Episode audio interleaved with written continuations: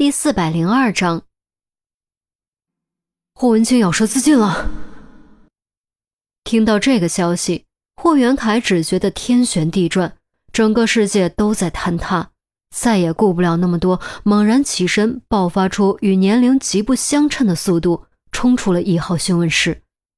或许是地滑，亦或许是跑得太快，在二号讯问室门口，霍元凯狠狠摔了一跤，摔得很重。他却仿佛根本不知道疼，连滚带爬扑到霍文清身边。此时，霍文清已经停止了挣扎，只是偶尔抽搐一下，眼皮缓缓滑落，嘴角还在不停往外冒血泡，脸上、脖子上满是鲜血，模样看起来异常惨烈恐怖。文清，文清，你醒一醒啊！你为什么这么傻？为什么？正所谓关心则乱，再加上霍文清演技专业，霍元凯并没有看出霍文清是装的，也没有去试探心跳、脉搏、鼻息，只是抱着霍文清的头放声哭喊：“快打幺二零！还愣着干什么？快啊！”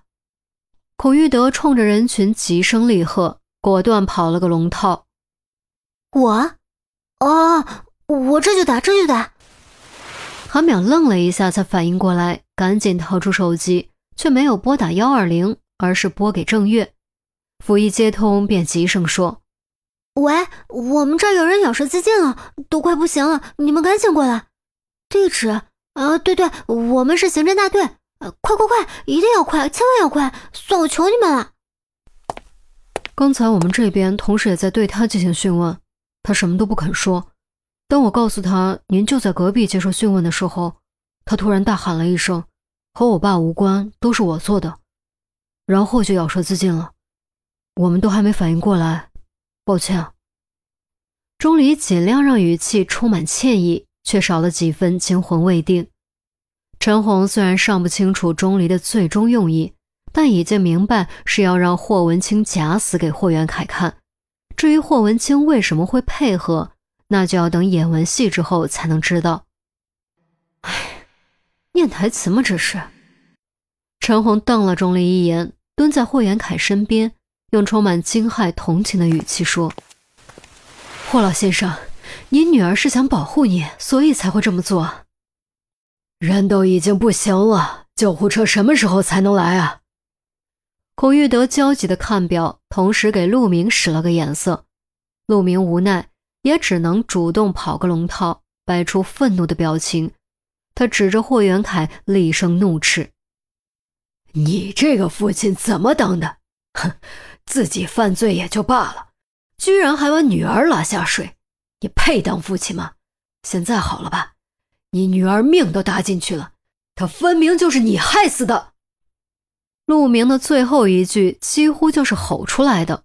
说完，抬起右手就要给霍元凯一拳，陈红赶紧拉住，将陆明用力推开，喝道：“干什么干什么？出去！你这个混蛋，你根本就不配做个父亲！”陆明又是一声怒喝，结果直接被陈红轰了出去。陈红深吸口气，理了理耳畔散落的发丝，重新蹲在霍元凯身边，柔声道。霍先生，老陆他不是那个意思，您……唉没有说下去，转而变成了一声长叹。文清，文清，你睁开眼睛看看爸爸，爸爸在这儿，爸爸对不起你，文清。文清，霍元凯依旧只是抱着霍文清哭喊，哭得声嘶力竭，浑浊的泪水不断滴落在霍文清脸上，和着鲜血往下淌。霍文清睫毛动了动，似乎有些不忍，但想到钟离叮嘱的那些话，他还是狠下心，强自忍住，眼角的一滴泪水悄然滑落。和霍元凯的泪水混在一起，再也难以分开。众人都不知道该说什么，于是讯问室陷入沉重的沉默。只有霍元凯的哭声不绝于耳。虽然明知道不是真的，但陈红还是眼睛发红，忍不住悄悄抹了把眼泪。孔玉德感慨之余，终于有了些许明悟，初步把握到了钟离设计这场戏的用意。也不知道过了多久，走廊里传来急促的脚步声，几个穿白大褂的男人出现在视野中。快快快，就是这里，快救人！韩淼赶紧招手，见他们都戴着口罩挡住面容，才松了口气。郑月给韩淼挤了下眼睛。甫一走进二号讯问室，立刻失声低呼：“我天，怎么这么严重？这位老先生，您请让一下，不要妨碍我们救人。”赵文轻轻推了霍元凯一把：“救，救救我女儿！求求你们救救我女儿！我给你们磕头了！”霍元凯从近乎呆滞、空洞、伤心若死的状态中回过神。他赶紧松手，跪在地上用力磕头。我们会尽力的，担架快送急救车。赵文装模作样检查了两下，招招手。钱宝贝和郑月迅速展开担架，将霍文清小心移到担架上，然后火速朝外奔去，转眼消失在走廊尽头。讯问室门口，霍元凯想追，却被孔一德拦住。抱歉。你现在的身份不能跟过去，何况就算让你过去也没什么用。文清，文清一定会没事的，对不对？文清一定会没事的，对不对？霍元凯紧紧抓住孔玉德的衣袖，显得那么悲凉无助。陆明心中不忍，但还是本着敬业的龙套精神，怒斥道：“哼，最好没事。”有事你就等着去地狱忏悔吧。齐声隆隆在走廊中回荡不绝，同时也在霍元凯的心中回荡不绝。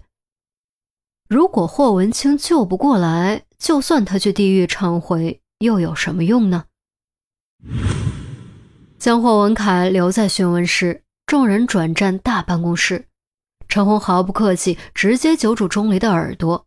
质问他葫芦里到底卖的什么药？啊，疼疼疼！